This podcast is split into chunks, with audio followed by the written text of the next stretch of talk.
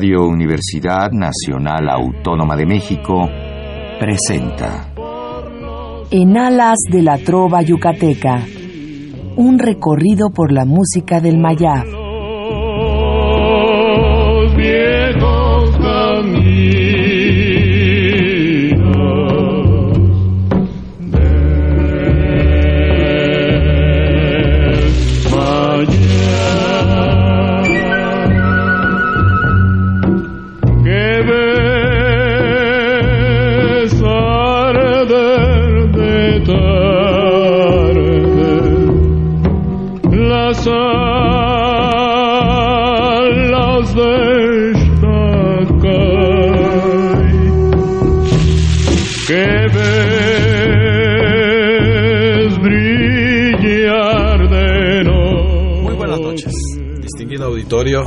Radio UNAM.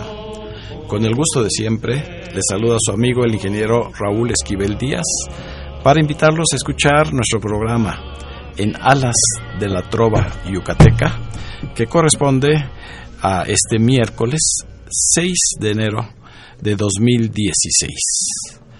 Iniciamos un nuevo año y gracias a la preferencia que nos han brindado, pues esperemos seguir adelante con todos los miércoles traerles lo mejor de nuestra música y en particular de la trova yucateca.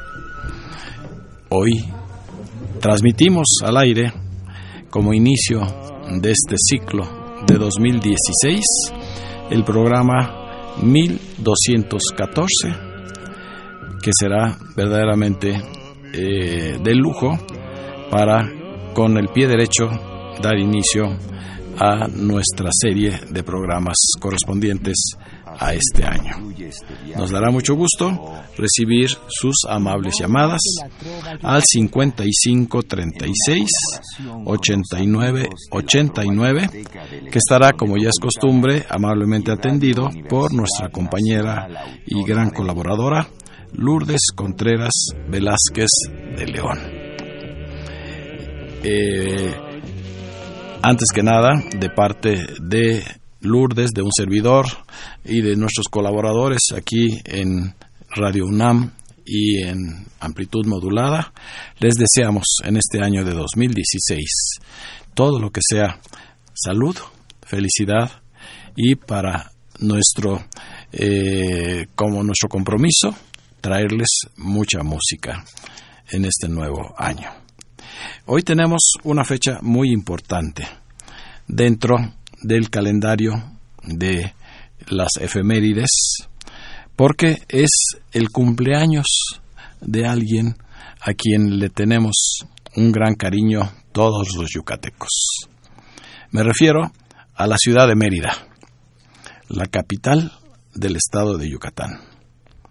Hoy, 6 de enero, cumple 474 años de haberse fundado y de representar actualmente una de las ciudades más bellas, más tranquilas, eh, más atractivas para todo el turismo, gracias a las diferentes actividades culturales y de otro tipo que tiene para ustedes. Así es que para la Mérida, la Mérida de América, porque hay la Mérida de Venezuela y la Mérida original de España. Vamos a ofrecerle estas mañanitas.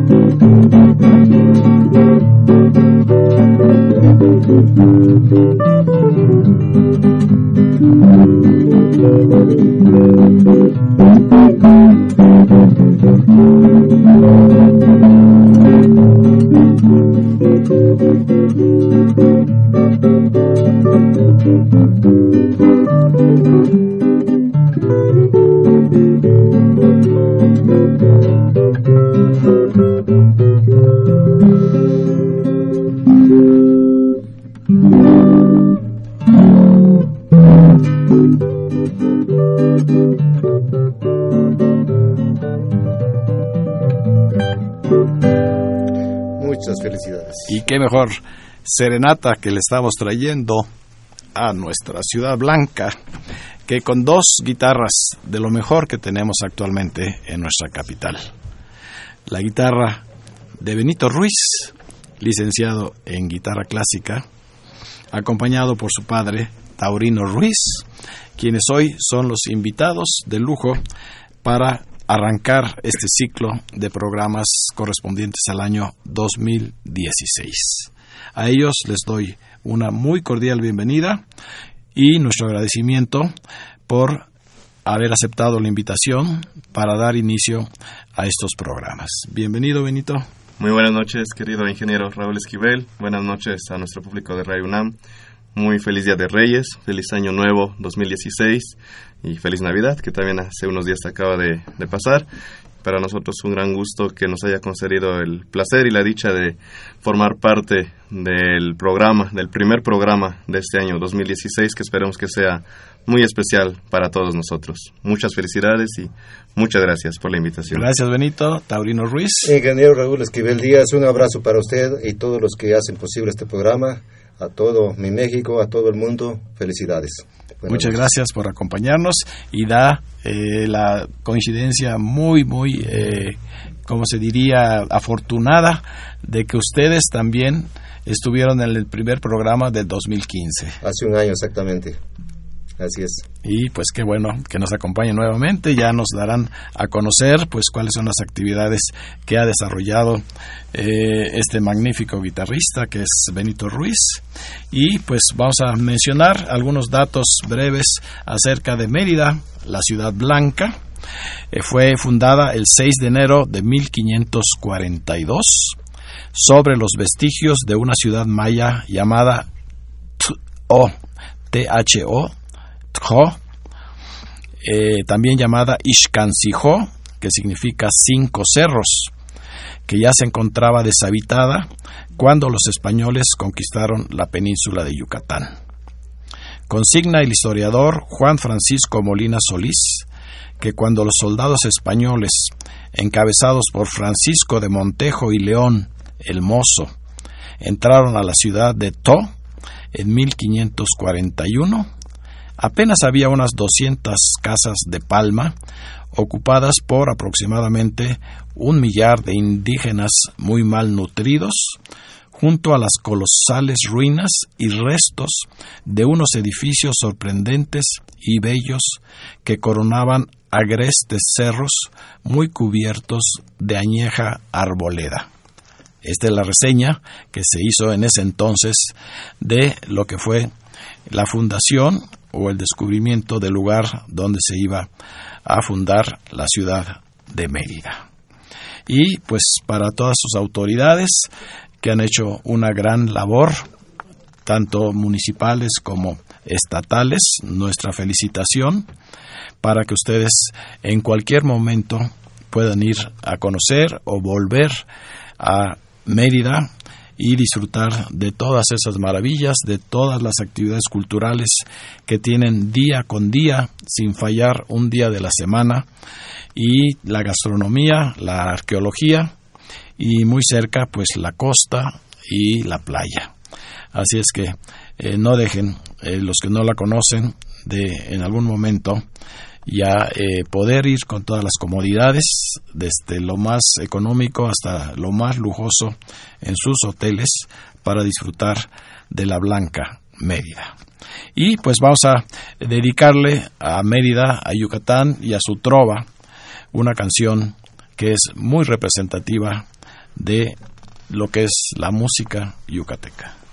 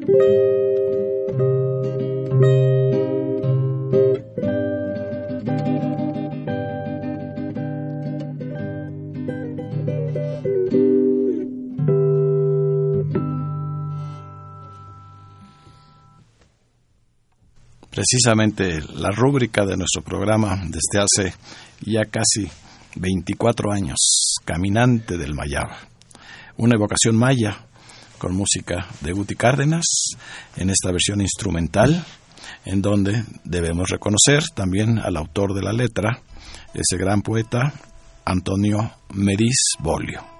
La interpretación corrió a cargo de estos dos destacados guitarristas, Benito y Taurino Ruiz, a quienes están en esta noche como invitados. Cerramos esta mención de el aniversario de la Fundación de Mérida, Yucatán, eh, leyendo que el lema eh, de esta ciudad se debe al nacimiento del hijo de Felipe IV, eh, que fue eh, su padre fue Felipe III y dio a conocer este acontecimiento a la Mérida de la Nueva España en una correspondencia fechada el 30 de abril de 1605 que decía lo siguiente. Consejo, justicia y regimiento de la muy noble y muy leal ciudad de Mérida de Yucatán. Este es el lema con el que se sigue nombrando muy noble y muy leal ciudad de Mérida.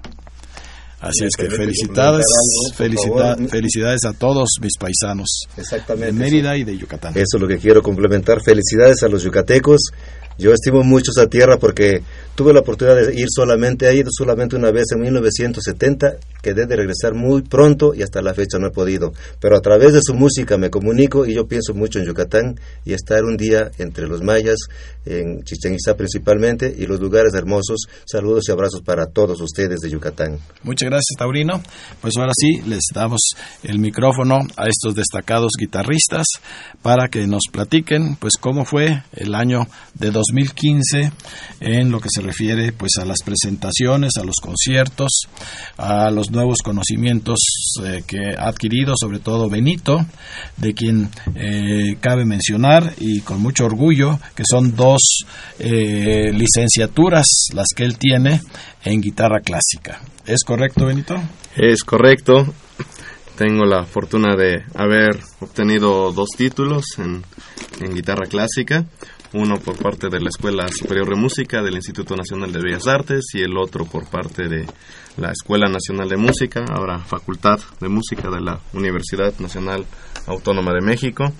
En la Escuela Superior de Música tuve como maestra de guitarra a mi queridísima maestra Isabel Viley, a quien la estimo mucho, la quiero muchísimo porque es como mi segunda madre, me conoció de muy niño, prácticamente en brazos y después me condujo hasta el finalizar mis primeros estudios, además de muchos maestros más que tuve que son igual de apreciables y respetables, el maestro Roberto Ruiz Guadalajara, el maestro James Dempster y muchísimos más, y en la Escuela Nacional de Música, bajo la guía de mi querido maestro también Juan Carlos Laguna, quien mando un cordial saludo, e igualmente tuve muchos, muchos maestros que son muy, muy queridos por mí. Y después tuve la fortuna de estudiar en el Principado de Mónaco, en el Conservatorio del Principado de Mónaco, donde al final de mis estudios en esa institución me concedieron el premio del Principado por haber obtenido las más altas calificaciones de toda la escuela, de todo el conservatorio, inclusive pues superando a mis compañeros, a mis colegas franceses, italianos, a quienes también les envío un gran abrazo, un gran todo mi cariño, porque afortunadamente gracias a la tecnología esto podemos escucharlo a través del mundo y estoy seguro que están escuchando también por aquellas hermosas tierras de Europa. Y ahora estamos aquí conmemorando el 2016, haciendo nuevos planes, organizando cosas nuevas para siempre para la mejoría de la cuestión personal, de la cuestión laboral, académica, profesional. Y 2015 fue un año con mucha riqueza emocional, con mucha riqueza emotiva, lamentablemente también algunas pérdidas de seres queridos, en primer lugar, digo porque así ocurrió cronológicamente el 29 de enero del año pasado se ausentó una querida persona, un querido maestro de la Escuela Nacional de Música, él se llamaba Jesús María Figueroa y Santa Cruz, gran maestro de piano, concertista de piano, y fue mi maestro de música española, además de haber sido un gran, gran amigo mío, y hasta la fecha pues es una ausencia que, que me duele mucho, sin embargo, sé que su paso a la inmortalidad también nos ha dejado grandes enseñanzas, a mí en lo personal como mentor, como maestro, como amigo. Pero también ha habido momentos muy, muy emotivos. En el mes de noviembre y de diciembre tuve varios conciertos con un gran amigo también aquí de la Trova Yucateca, nuestro amigo Enrique Méndez, el gran tenor mexicano Enrique Méndez, a quien le mandamos un gran abrazo también, sobrino del charro cantor Jorge Negrete. Hemos tenido algunas presentaciones en algunas plazas del centro histórico y posteriormente en este año vamos a seguir teniendo algunas, primeramente el Señor de arriba. y aquí, así es. Y pues fueron varios, varios momentos muy, muy, muy emotivos. En febrero también tuve un momento muy especial del cual hablaré un poquito más adelante. En octubre tuve la oportunidad de participar en la semana, más bien en la, jornada, en las jornadas de la guitarra, Nacional de la Guitarra, que se organizó en la UAM y un poco en la Nacional de Música, en la Superior, en el Conservatorio. Me invitaron para conmemorar ese día especial. Y tuve una participación en el Festival de Paracho, Michoacán, con mis compañeros del octeto Sicarú. Eso por mencionar algunas de las cosas relevantes del año 2015 y sobre la marcha esperemos ir mencionando algunas otras que son dignas de compartirse también. Pues felicidades anticipadas porque sabemos que la carrera que tú has tomado es muy difícil y se necesita eh, mucho empeño para seguir adelante. Para este programa eh, seguramente han preparado un repertorio muy especial para todos nuestros radioescuchas. ¿Con qué empezamos? Muy especial el día que hoy estamos conmemorando es Día de Reyes y hay un tema muy especial que lo hizo éxito nuestro querido cantante mexicano Javier Solís y ahora instrumentalmente en la versión de Benito Ruiz.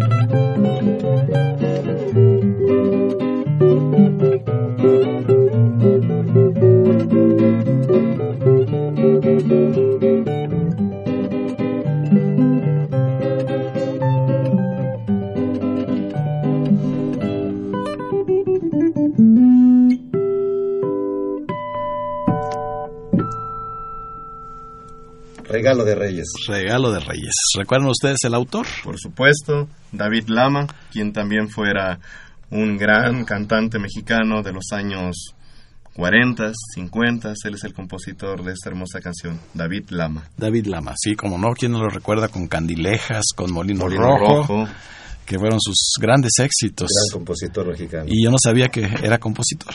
Además, Se inspiró y le dio esta canción para que la estrenara Javier Solís y fue y sigue siendo un gran éxito de nuestro querido ídolo Javier Solís. en esta época, en este día tan especial, que es coincide con el Día de Reyes. Seguramente ustedes en su casa ya están dispuestos y preparados para partir la en- rosca en si no este lo han momento, hecho Sí, a- lo largo del día porque hay muchas invitaciones que seguramente pues es difícil de poder rechazar y por esta razón eh, eh, pues aquí aunque sea a través de los micrófonos de nuestra querida Radio UNAM pues eh, deseamos que la rosca de reyes también sea una de las tradiciones mexicanas. Sabemos que su origen pues es tal vez español, no puede ser de otro lado de donde eh, nos haya llegado, como muchas otras cosas. Eh, en Yucatán no es particularmente una tradición local, se ha adoptado pues como una forma de convivencia Es con la familia y con, con los amigos.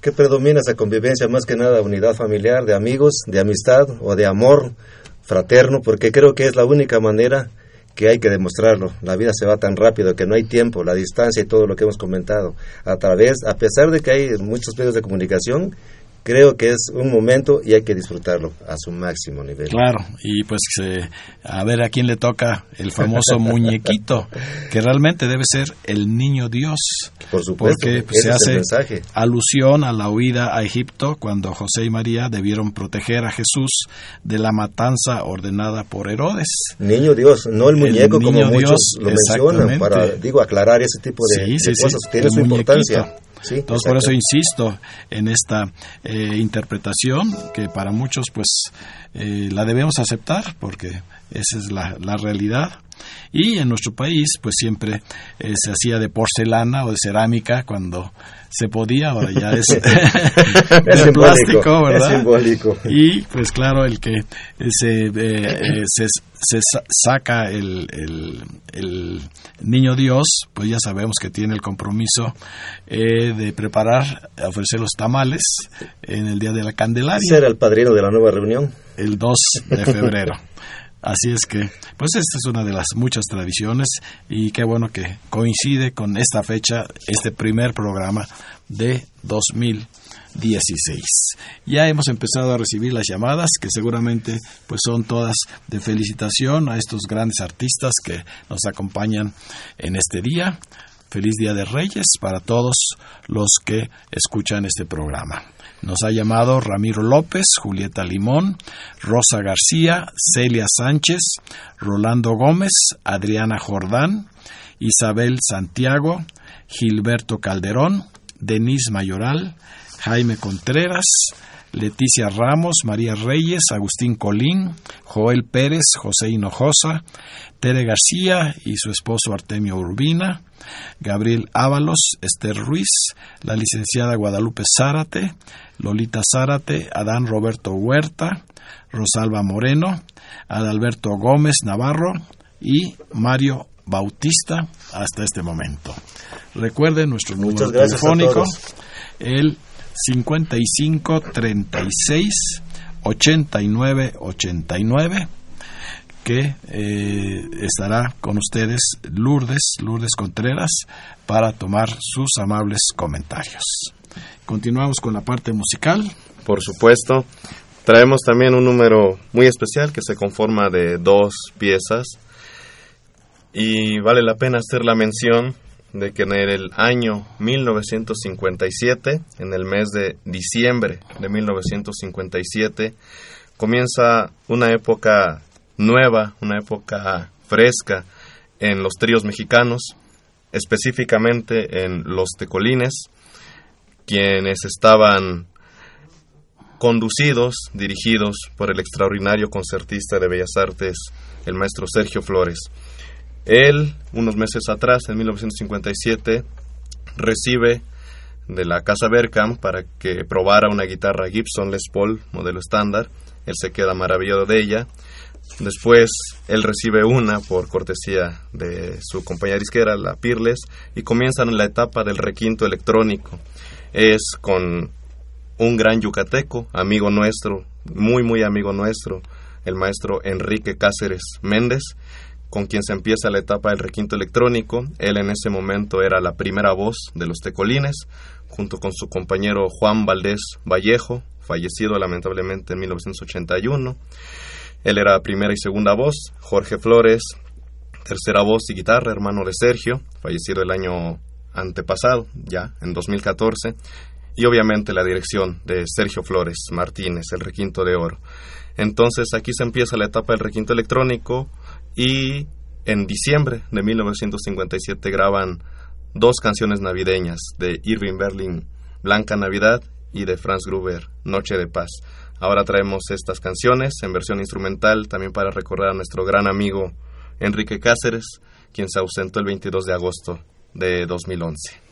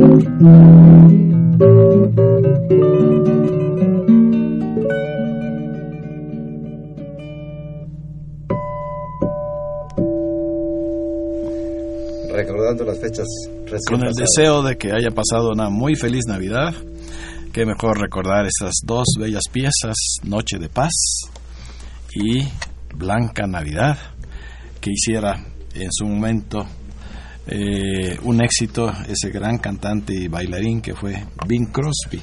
Crosby, efectivamente. Una pregunta de carácter musical, Benito. Eh, la guitarra que estás ejecutando en este momento, ¿se puede decir que es parecida o es el requinto electrónico?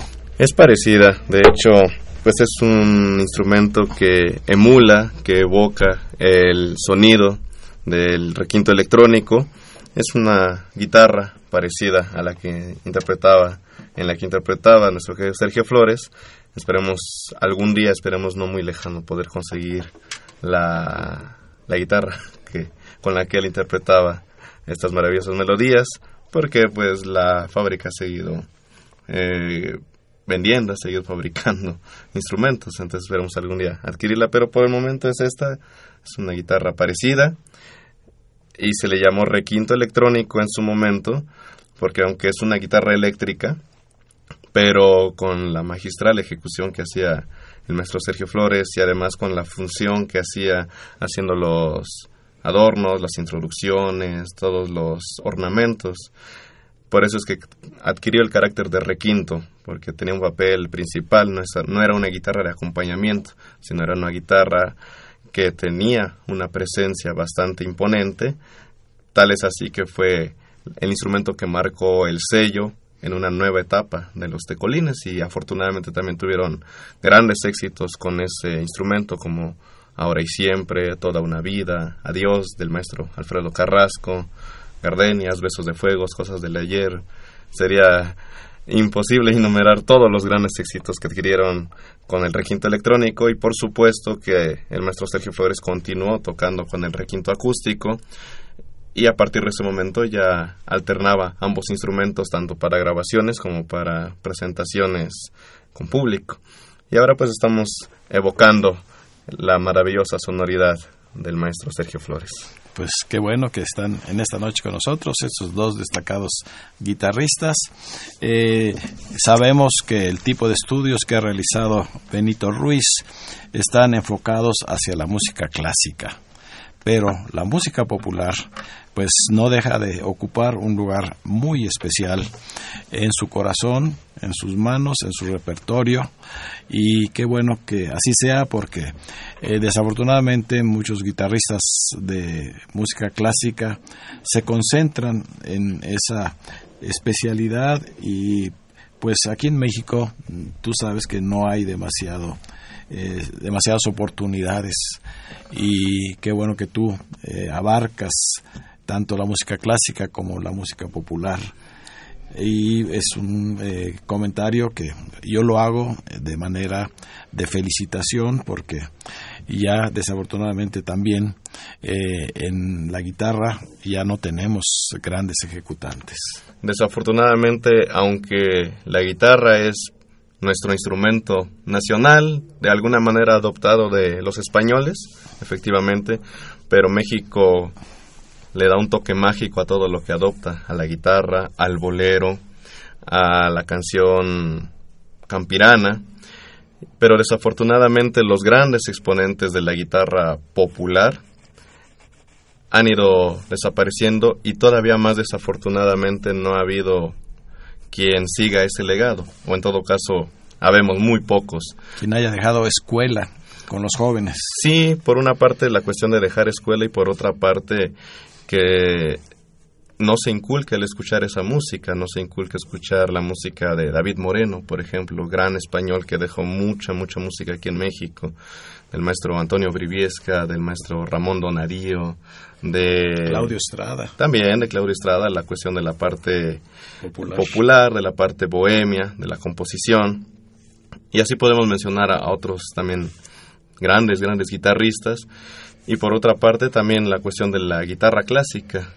De- por una parte, afortunadamente los conservatorios, las escuelas de música están produciendo bastantes guitarristas de un alto nivel, pero desafortunadamente no hay una comunicación directa con el público mexicano por muchas cuestiones, por la cuestión de la educación, por la cuestión de la formación de la gente en su casa, si en su casa lo que escuchan son otro tipo de expresiones, por así decirlo, musicales, si no tienen un contacto con la guitarra clásica, es difícil que sepan apreciarla si no se les pone en contacto y si además los colegas guitarristas no dan el paso, si siempre están esperando que la gente vaya a ellos, si ellos no tienen un poco de iniciativa de acercarse a la gente, también es complicado que se entable esta comunicación.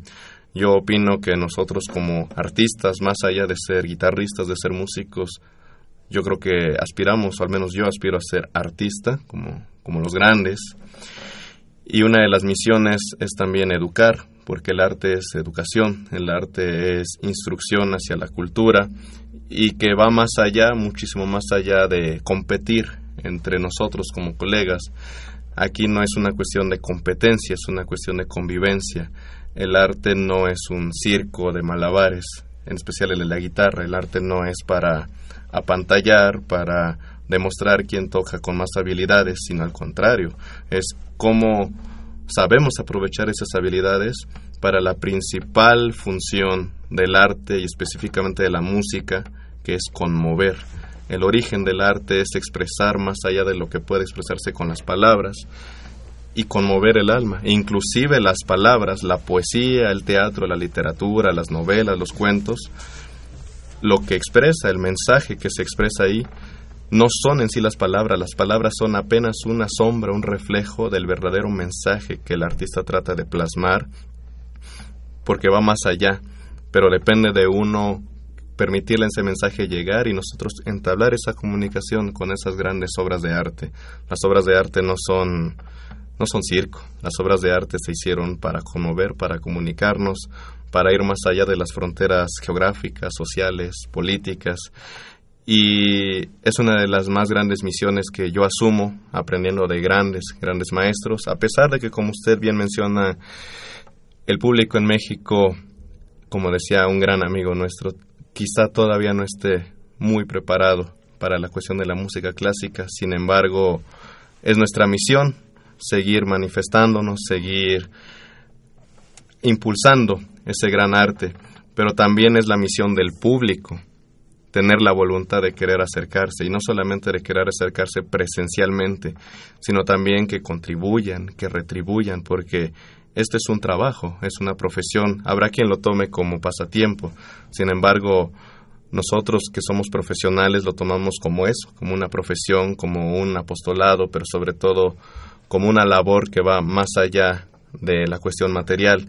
Sin embargo, en este mundo, es necesaria la cuestión material para subsistir, para vivir. Por lo tanto, el público también tiene la responsabilidad, si quiere buen arte, si quiere buenos artistas, si quieren artistas de calidad, también tiene la responsabilidad de contribuir, de retribuir, más allá del aplauso. Tiene la responsabilidad de contribuir económicamente, de remunerar adquiriendo el arte que, que, que desean, que necesitan y así nosotros podemos seguir produciendo, podemos seguir trabajando, porque por ahí alguien quizá tuvo la ocurrencia de decir que los aplausos son el alimento del artista, pues no sé de cuál artista, porque el artista también es ser humano, también necesita comer, también necesita otros otros gastos, también se necesita como cualquier profesión digna de merecerse, como un médico, como como un abogado, como un ingeniero, el músico es una profesión y claro, también hay una gran diferencia.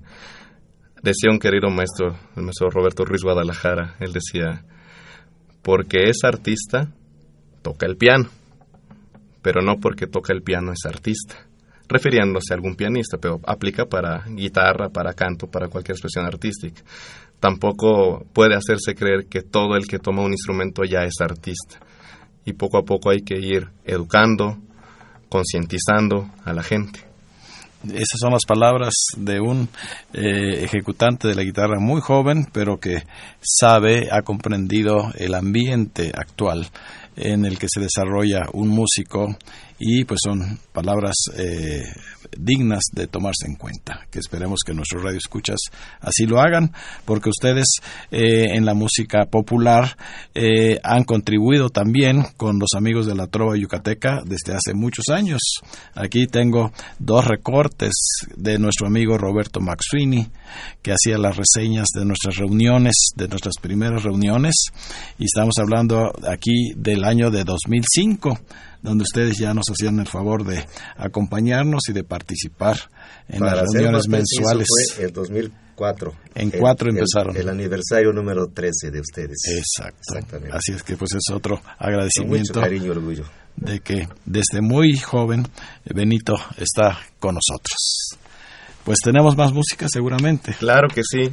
Hace un rato yo mencionaba que en febrero de 2015 tuve un momento realmente maravilloso y muy conmovedor. Específicamente fue el viernes 13 de febrero de 2015, cuando a las 8 de la noche iniciaba una transmisión muy especial para mí del programa, conversando con la señora, respetabilísima señora Cristina Pacheco, a quien le mandamos un caluroso abrazo, todo nuestro afecto y nuestra admiración como gran periodista, como gran colaboradora de la cultura.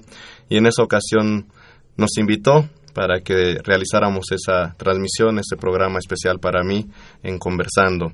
Fue uno de los momentos que más me marcó y a continuación voy a interpretar un movimiento que le gusta mucho a ella, dedicado especialmente para la señora Cristina Pacheco, el primer movimiento, que esperemos que esté escuchándonos, el primer movimiento del concierto en re mayor de Antonio Vivaldi con mucho cariño para nuestra querida señora Cristina Pacheco.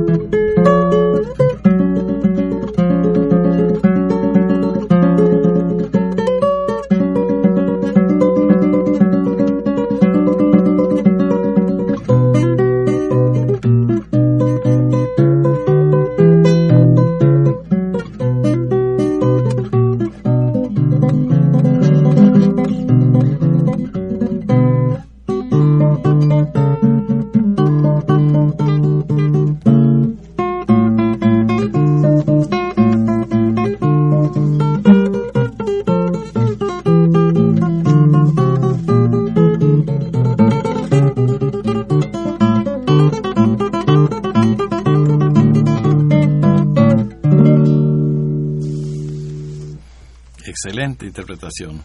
El primer movimiento del concierto en re mayor del maestro Antonio Vivaldi. Sí, esta es una Lo que pequeña adaptación que yo Sí, es la guitarra española. Sí, es la, guitarra, clásica, efectivamente. Ahora, en mi formación de concertista, ya que estábamos hablando de la formación de guitarra clásica, esta fue una adaptación que me di la tarea de realizar para darme el gusto de tocar este concierto, porque este concierto originalmente es para laúd o mandolina como solista y orquesta de cuerdas pero como no siempre hay la posibilidad de tener los acompañantes, los colegas músicos, pues como a mí me gusta mucho, pues me doy la oportunidad de hacer el arreglo y pues aquí está, se los presento. La oportunidad y el gusto.